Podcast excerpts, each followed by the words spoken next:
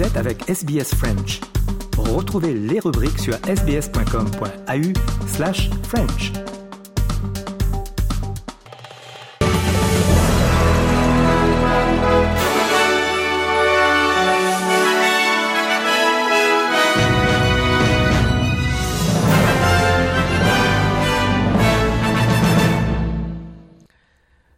Rishi Sunak deviendra le nouveau Premier ministre non blanc de l'histoire du Royaume-Uni après le retrait de sa seule rivale, Penny Mordaunt.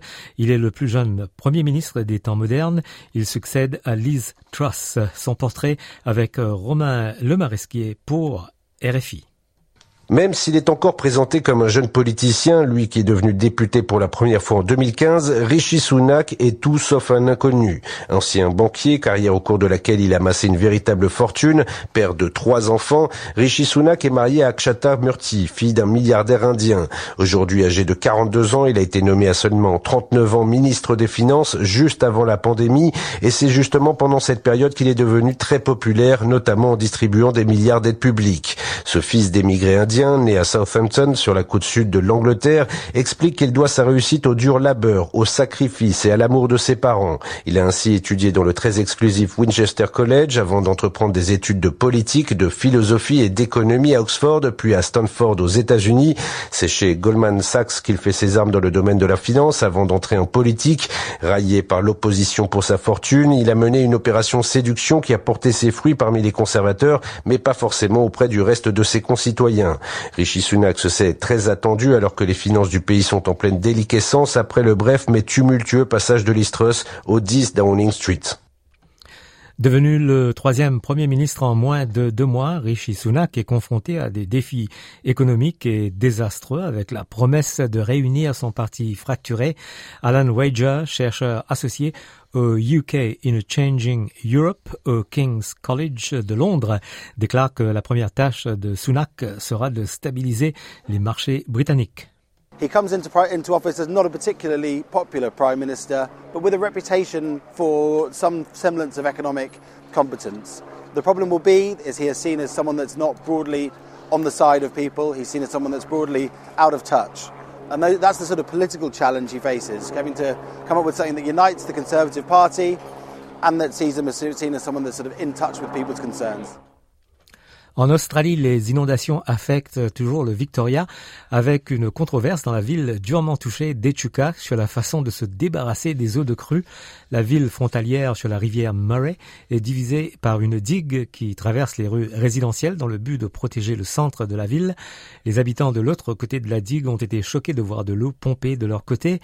Le commissaire à la gestion des urgences du Victoria, Andrew Crisp, déclare qu'il comprend que les résidents savent que la digue affectera certaines propriétés.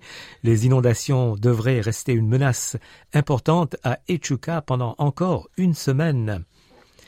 Les inondations continuent aussi en Nouvelle-Galles du Sud. Les services d'urgence de l'État, incluant désormais la côte sud dans leurs priorités. Carlin York, commissaire au SIS, a confirmé que sept centres d'évacuation sont en place et que plus d'un millier de volontaires sont déployés dans tout l'État.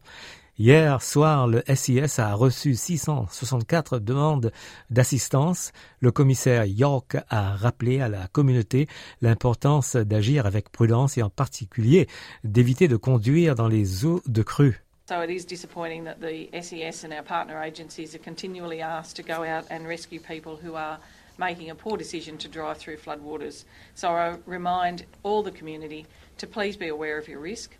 We've heard that the weather um, at the moment is um, uh, receding a bit and the rivers are slowly receding, but it doesn't take away the risk of the communities and the roads. Le trésorier Jim Chalmers a déclaré que l'inflation serait la principale influence sur le budget de son gouvernement le budget sera présenté ce soir. Jim Chalmers a déclaré qu'il était guidé par trois objectifs. Euh, fournir un soulagement de la crise du coût de la vie, renforcer l'économie et réparer la dette et le déficit. Cela vient après que la ministre des Finances, Katie Gallagher, a déclaré hier que le cabinet avait trouvé 22 milliards de dollars d'économie. Jim Chalmers a exprimé son espoir que les Australiens comprendront son approche. And we will take a really responsible approach to the welcome and substantial improvements in the near term. We can provide cost of living relief in a responsible way, but not a reckless way. Uh, we can't spray money around indiscriminately because that would have an impact on inflation and could be counterproductive. And I think Australians understand that. La ministre des Finances, Katie Gallagher, a déclaré sur l'ABC que le Parti travailliste accorderait la priorité à un audit sur l'endroit où les fonds peuvent être économisés et redirigés. We've found savings in the order of about uh, $22 billion, and that is a mix, as you say, of um, savings and reprioritising existing funding to go and fund uh, government policies to look at where infrastructure projects um, stack up and where they don't, or where there are some questions about how they'll be delivered or whether more work needs to be done. We've taken some of those hard decisions. La porte-parole de l'opposition fédérale pour les infrastructures, Bridget McKenzie, a accusé le gouvernement de poursuivre une euh, vendetta contre l'Australie rurale et régionale avec ce budget fédéral. La ministre de l'Infrastructure, Catherine King, a déclaré qu'il y aura la suppression du programme de subvention régionale développé sous le gouvernement de coalition dans le budget fédéral. L'Australian National Audit Office a recommandé la suppression du Building Better Regions Fund après avoir déterminé que les décisions favoriseraient les électorats du Parti national. Madame King euh, indique que deux nouveaux programmes seront lancés pour allouer les fonds de manière transparente, plus juste et plus durable. Bridget euh, McKenzie déclare qu'elle souhaite que le budget tienne davantage compte des besoins de l'Australie régionale. What is so offensive for the 9 million of us who don't live in capital cities is that Jim Chalmers and the Labor government has chosen to frame any spending in our communities, any investment into rural and regional roads, bridges, airports, sports facilities, uh, economic and social programs that are there to overcome the inherent disadvantage. Le sous-comité des Nations Unies pour la prévention de la torture a interrompu sa visite en Australie, invoquant l'obstruction. Le sous-comité affirme que sa délégation a été empêchée de visiter plusieurs lieux où des personnes sont détenues, a eu des difficultés à effectuer une visite complète dans d'autres lieux et n'a pas reçu toutes les informations et tous les documents que la délégation avait demandés. La, délégation a commencé la visite de 12 jours le 16 octobre dernier et devait travailler jusqu'au 27 octobre, mais a suspendu ses plans d'inspection des centres de détention en Nouvelle-Galles du Sud et dans le Queensland après avoir déclaré qu'il n'avait pas accès au site.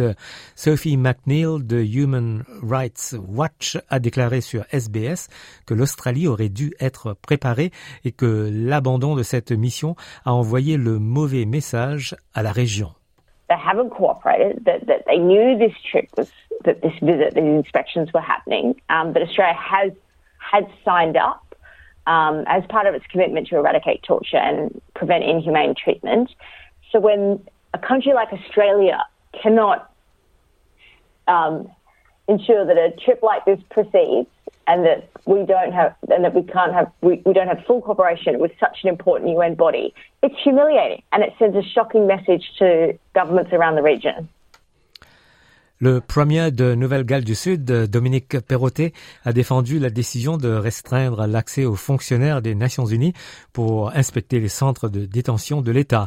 Dominique Perrottet déclare qu'il n'a pas encore reçu un avis direct sur les plaintes des responsables de l'ONU. If there are complaints or there are issues, they are dealt with uh, appropriately, but no one's provided any information to me that would say otherwise. You know, we're a sovereign country in, in our own right, and we've got, we've got the highest standards when it comes to correctional facilities in New South Wales. Um, if there is a problem, please raise it. Um, if there's not, um, we have an ombudsman in place, and I support the work that they do. L'Australie s'est officiellement engagée à soutenir une réduction de 30% des émissions de méthane au cours des dix prochaines années. Les États-Unis, le Royaume-Uni et l'Union européenne sont déjà signataires de l'accord qui réduira les émissions globales de gaz à effet de serre.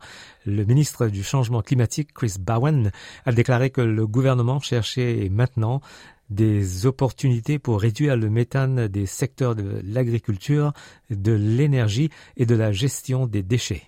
We are the world's 11th biggest emitter of methane. So it's very important that we have a seat at the table and we are part of the solution. Around uh, 29% comes from resources, 47% from agriculture, and 10% from waste. What we want, what we will do is work closely with these sectors on sensible plans for methane emission reduction. Un journaliste euh, pakistanais a été tué au Kenya par la police, euh, Arshad Sharif. 50 ans est décédé après que la police kenyane a ouvert le feu sur sa voiture, prétendument parce qu'il avait traversé un barrage de sécurité près de la capitale Nairobi. Sharif avait quitté le Pakistan en août euh, dernier après avoir reçu des menaces de mort et son emplacement exact, même son pays de résidence, n'était pas clair. Il était connu au Pakistan comme un critique virulent du gouvernement. La police kenyane a affirmé qu'il s'agissait d'une erreur d'identité.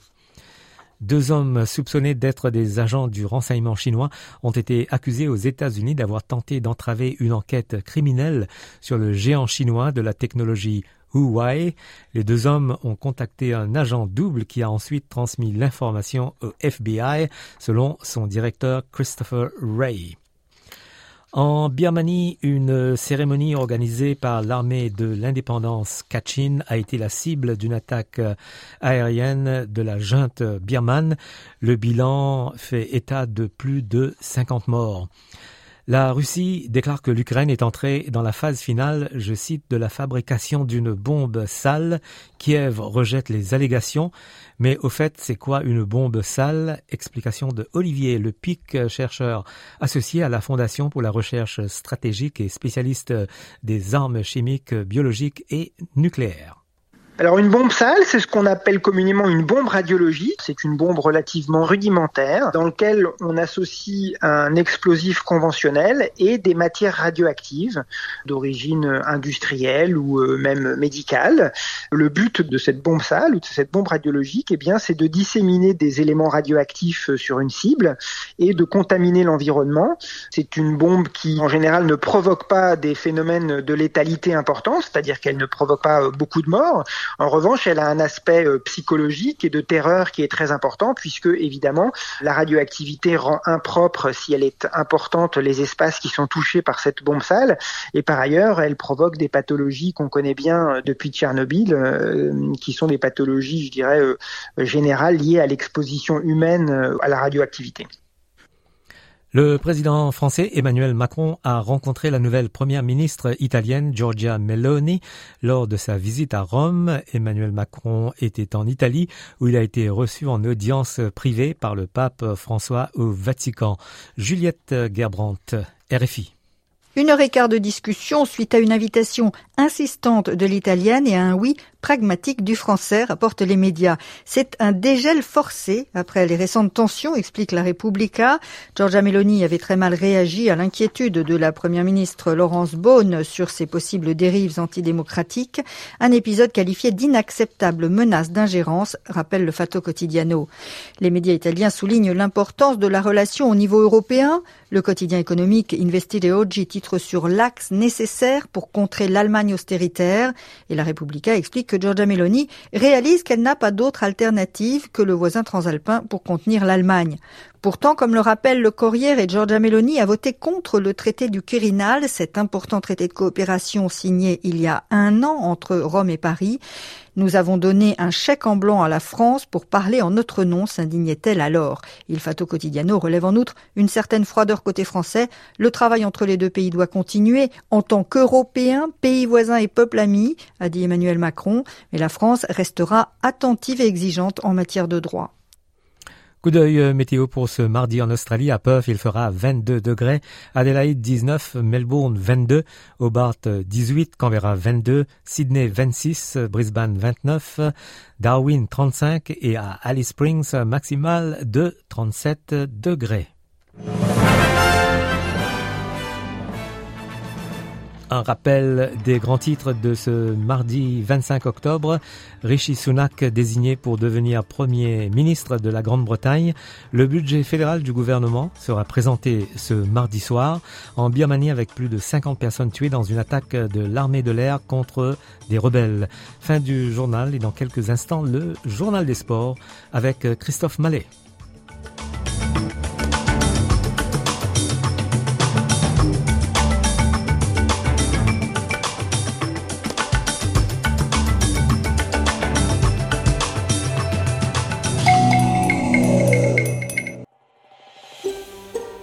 Voulez entendre d'autres rubriques comme celle-ci Écoutez-les sur Apple Podcasts, Google Podcasts, Spotify ou n'importe où où vous obtenez vos podcasts.